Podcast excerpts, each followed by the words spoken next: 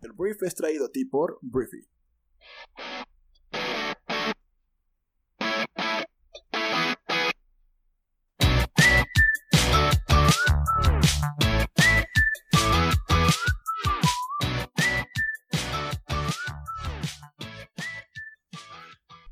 Muy buenos días, Briefers. Bienvenidos a esto que es el Brief, el programa en el cual te contamos la conversación del mundo para que estés una persona bien informada. Yo soy Arturo, tu anfitrión y uno de los fundadores de Briefy. Y bueno, el día de hoy em, voy a darte números, voy a darte datos, voy a darte pues, temas que tienen que ver con el coronavirus, pero me gustaría empezar a enfocarme también en un futuro y pues en cómo podríamos salir de esto, ¿no?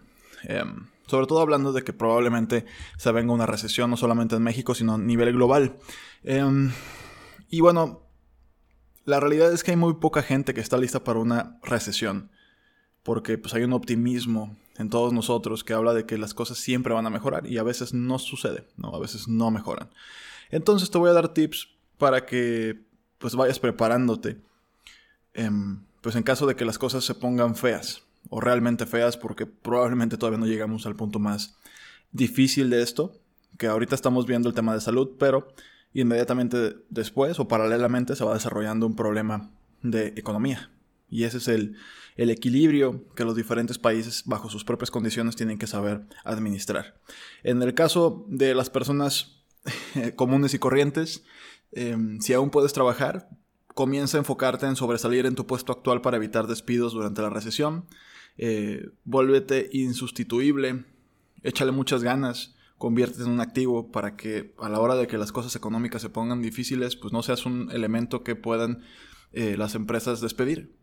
Y de esa manera podrías conservar tu trabajo. Es una manera muy importante de sobrepasar una recesión, manteniendo tu trabajo. Y bueno, si puedes, desarrolla un trabajo de medio tiempo para tener una red de seguridad en caso de despido. La realidad es que... Em, pues hay mucha gente, yo conozco dentro de la empresa muchas personas que ya tienen un segundo trabajo, ¿no? O tienen una chamba, o tienen este, un freelancing, o tienen un emprendimiento, o dos o tres. Tengo una buena amiga en la chamba que pues tiene creo que cuatro empresas o cuatro proyectos de emprendimiento más su este, eh, trabajo formal, pues, y fijo. Entonces ve generando ese tipo de, de unidades de negocio o de emprendimientos, proyectos y transforma un hobby en, un, en una fuente de lana y en una de esas, pues es la perfecta excusa para emprender, ¿no? Pero por lo pronto velo viendo como una forma de llegar a fin de mes.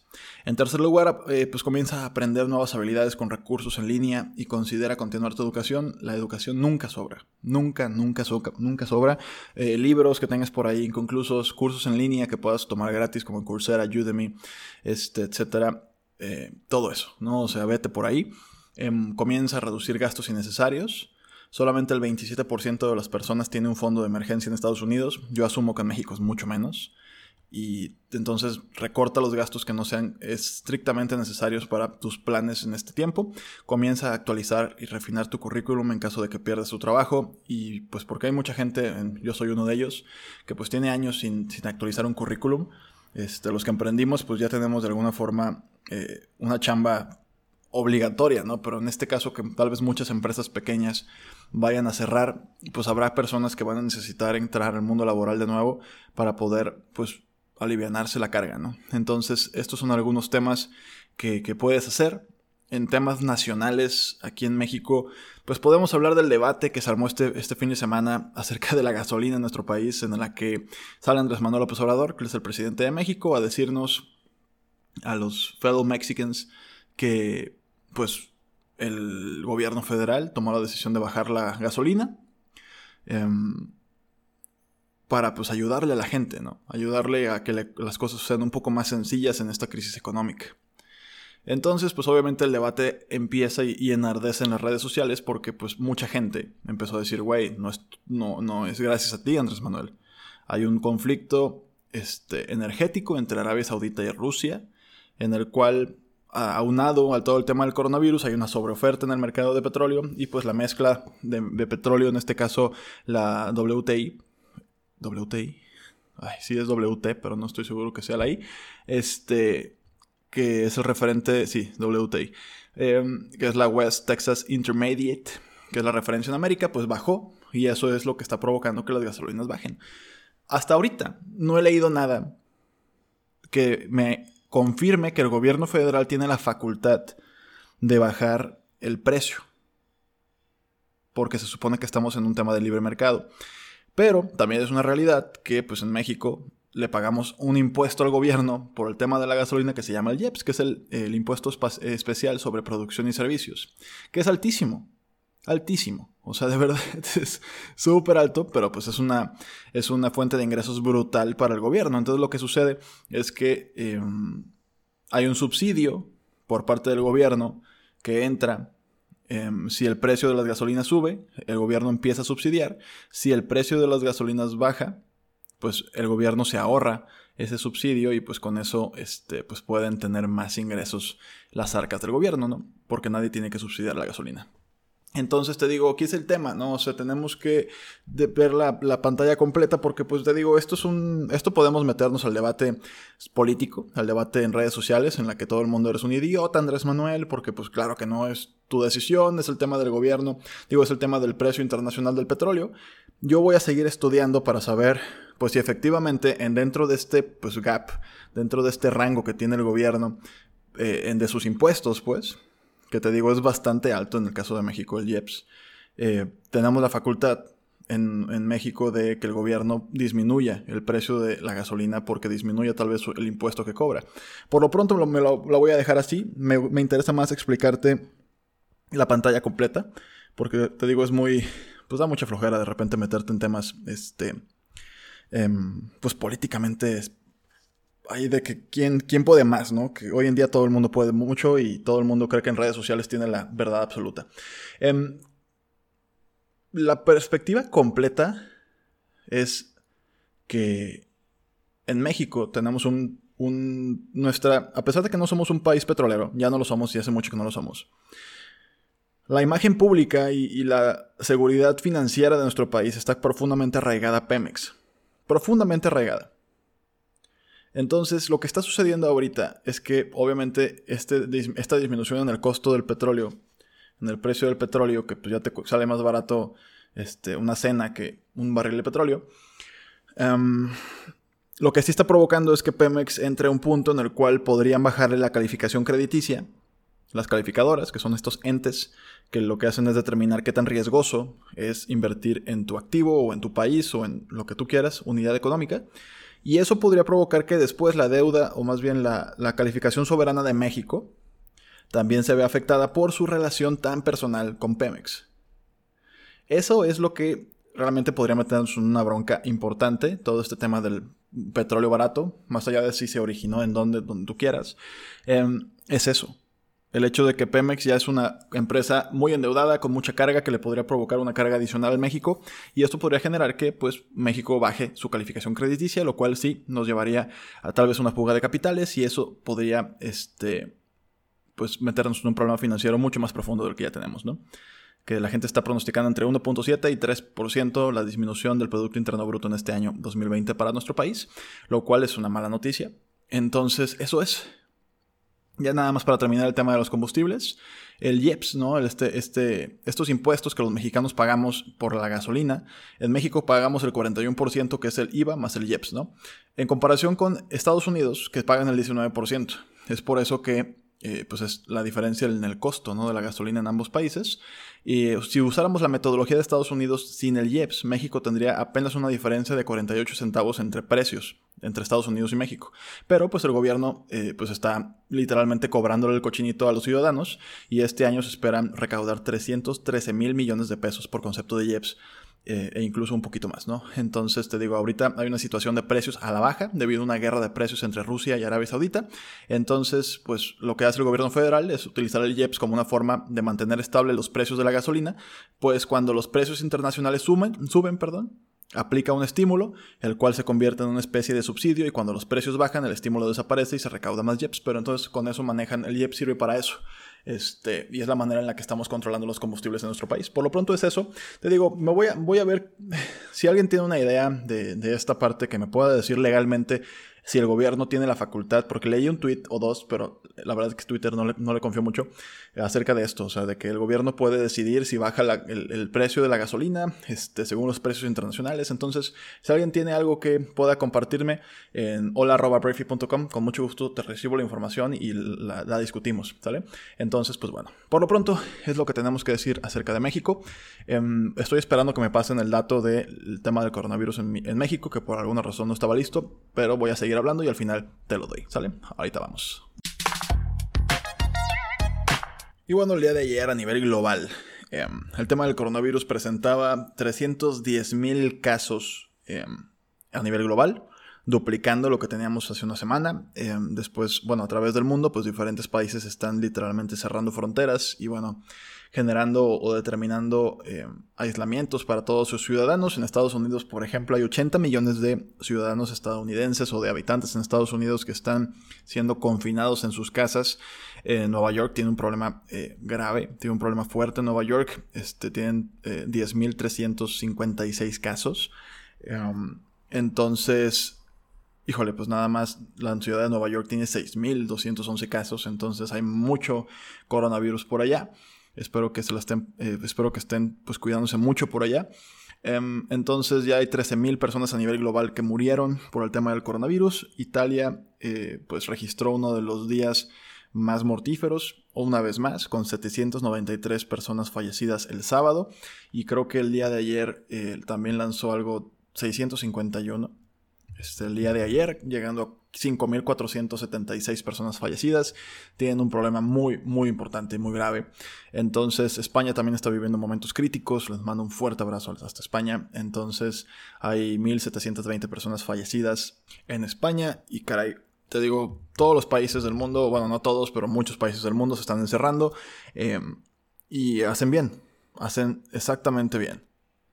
Irán tiene un problema importante, Malasia trae un problema importante, muchos países traen problemas importantes porque pues no actuaron a tiempo en algunos casos y en otros casos simplemente no, no hubo una respuesta por parte de la población lo suficientemente fuerte como para que suceda. O sea, suceda un confinamiento y, la crisis pueda mermar. Yo tengo la esperanza de que en México eh, la anticipación por parte de los ciudadanos, no tanto del gobierno, que no, la verdad es que no en ningún momento se, se, ha promulgado todavía al respecto, ha provocado que tal vez en México no haya explotado tanto todavía la crisis.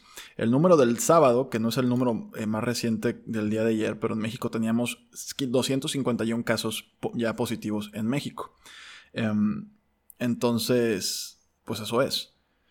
El viernes teníamos 203 y en estos momentos estoy esperando el dato, que ya me está urgiendo que alguien me pase el dato, de lo que se reportó por parte del gobierno el día de ayer, ¿no? Eh, a nivel global, pues Angela Merkel, la primera ministra de, la canciller más bien de Alemania, está en confinamiento, está en cuarentena porque tuvo contacto con un doctor que dio positivo al coronavirus. Este, a Plácido Domingo, por hablar de alguna persona también... Eh, pues notoria, a pesar de que al parecer es un acosador sexual, también dio positivo al coronavirus, entonces te digo, podemos hablar todo el día, literalmente de el tema del coronavirus, todo el día, todo el día. Pero em, pues ya en estos programas mi intención es empezar a decir, bueno, ¿y qué sigue? En todo México tenemos negocios pequeños, micro negocios que están batallándole muchísimo, sobre todo el área de los servicios, ¿no? Los restauranteros, cara, y los cafés, este, muchos, muchas industrias, muchos giros que pues están, o sea, no es como que son Alsea, que ahorita voy a hablar de Alsea, que Alsea es la operadora de todo lo que es Vips, Starbucks, Burger King, que pues puedan tener tal vez dinero para aguantar, ¿no? Pero un negocio que está empezando, que está pequeño, que tal vez no tenía pues todos los 3, 4, 5 empleados que trabajaban en su restaurante o en su café, pues tal vez no tienen el guardadito para poder soportar esta crisis y van a tener que despedir personas. Entonces, eso es lo que tenemos que empezar a vislumbrar. O sea, sí, el tema de la salud está grave, o sea, está fuerte, pero ¿cómo nos unimos como sociedad en México para ayudar a los negocios, los chiquitos, los pequeños negocios? ¿Cómo le hacemos? ¿Qué se tiene que hacer? ¿De qué forma podemos, o sea, hay restaurantes que están implementando todo el tema del servicio a domicilio, hay restaurantes que tienen, este, pues ya servicios personalizados que te envían todos los ingredientes para que tú cocines, em, pero también por parte de la sociedad no podemos dejar abajo a esa gente. Lo siento, o sea, yo entiendo que ahorita todo el mundo está asustado y no te estoy diciendo, hey, compra sí o sí, no, si tú tienes la capacidad de comprar comida a establecimientos de estos, hazlo. Porque no podemos fallarle a esta gente. O sea, no podemos, o sea, tenemos que entender algo en México. Tenemos que entender, y en el mundo, no sé, no sé de dónde me estás escuchando, pero tenemos que entender que somos parte del mismo ecosistema.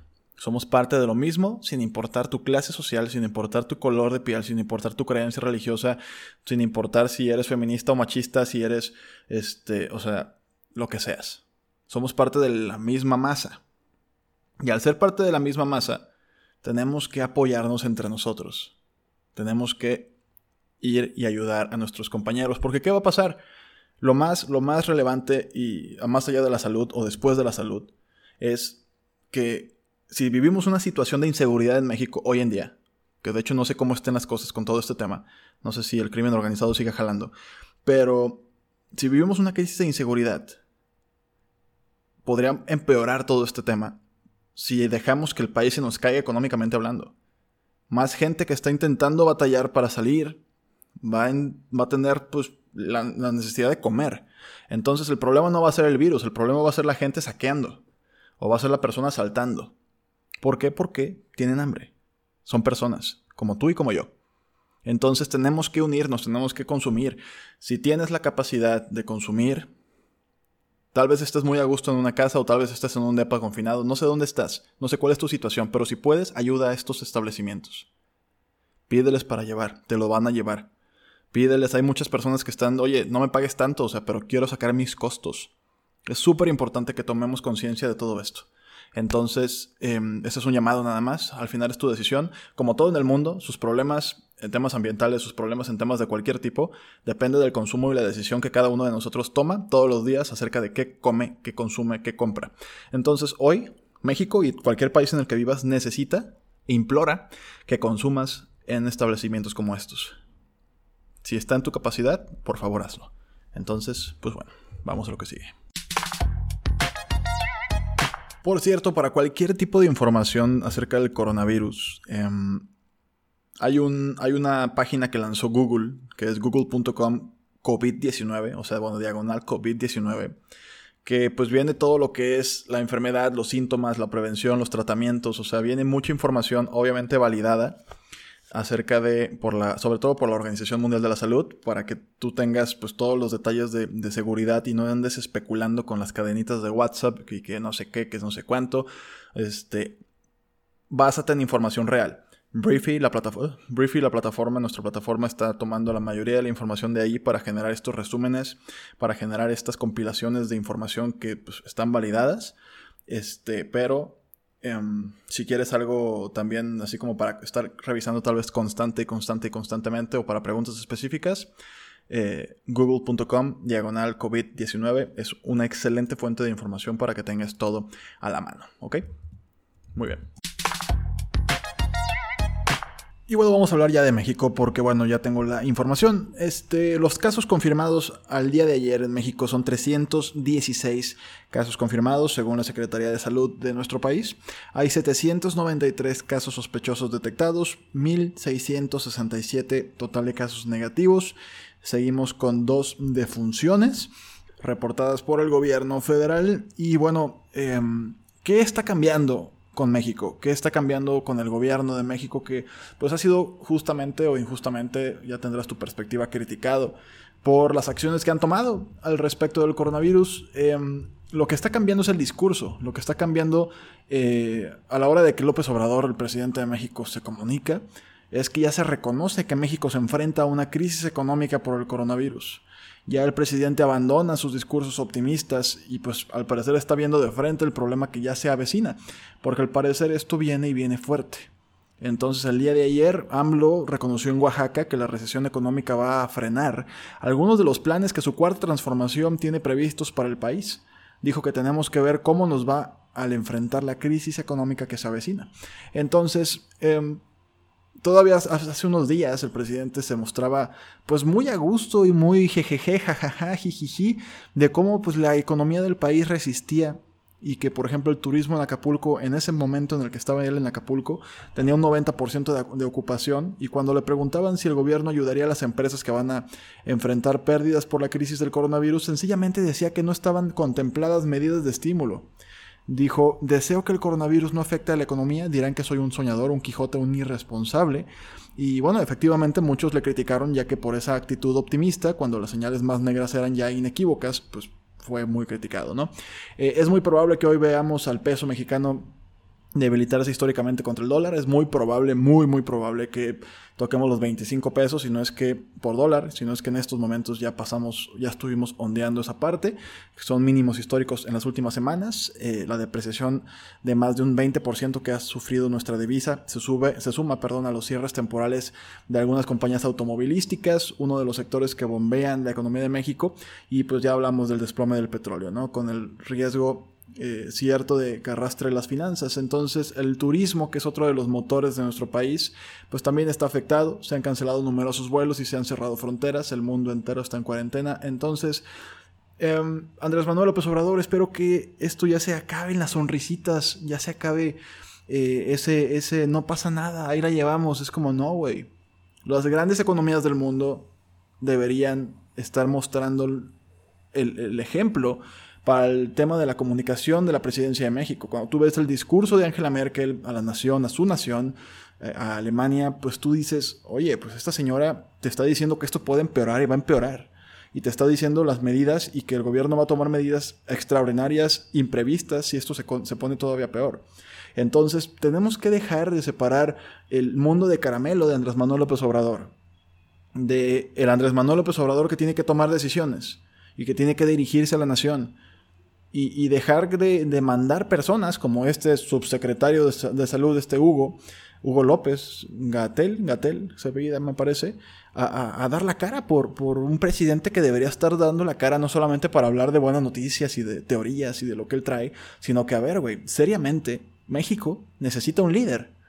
Necesita un líder al que todos nos sumemos y digamos, bueno, es para allá. Pero necesitamos alguien que tome en cuenta a la población, que se reúna y que tenga empatía y que se junte con los diferentes sectores civiles, empresariales, económicos, científicos, o sea, que todas esas personas tengas un consejo ciudadano, que tengo entendido que la Constitución lo establece, y que entre todos, por si no te quieres manchar las manos con la decisión única, apuntemos para un lado y que todos vayamos para allá, y que el gobierno sea enérgico a la hora de que establece medidas de, salud y de salubridad. Es increíble cómo las empresas, los empresarios, los gobiernos locales, incluso los gobiernos municipales, han tenido que ellos mismos generar sus propias líneas y sus propias directrices para contener esto.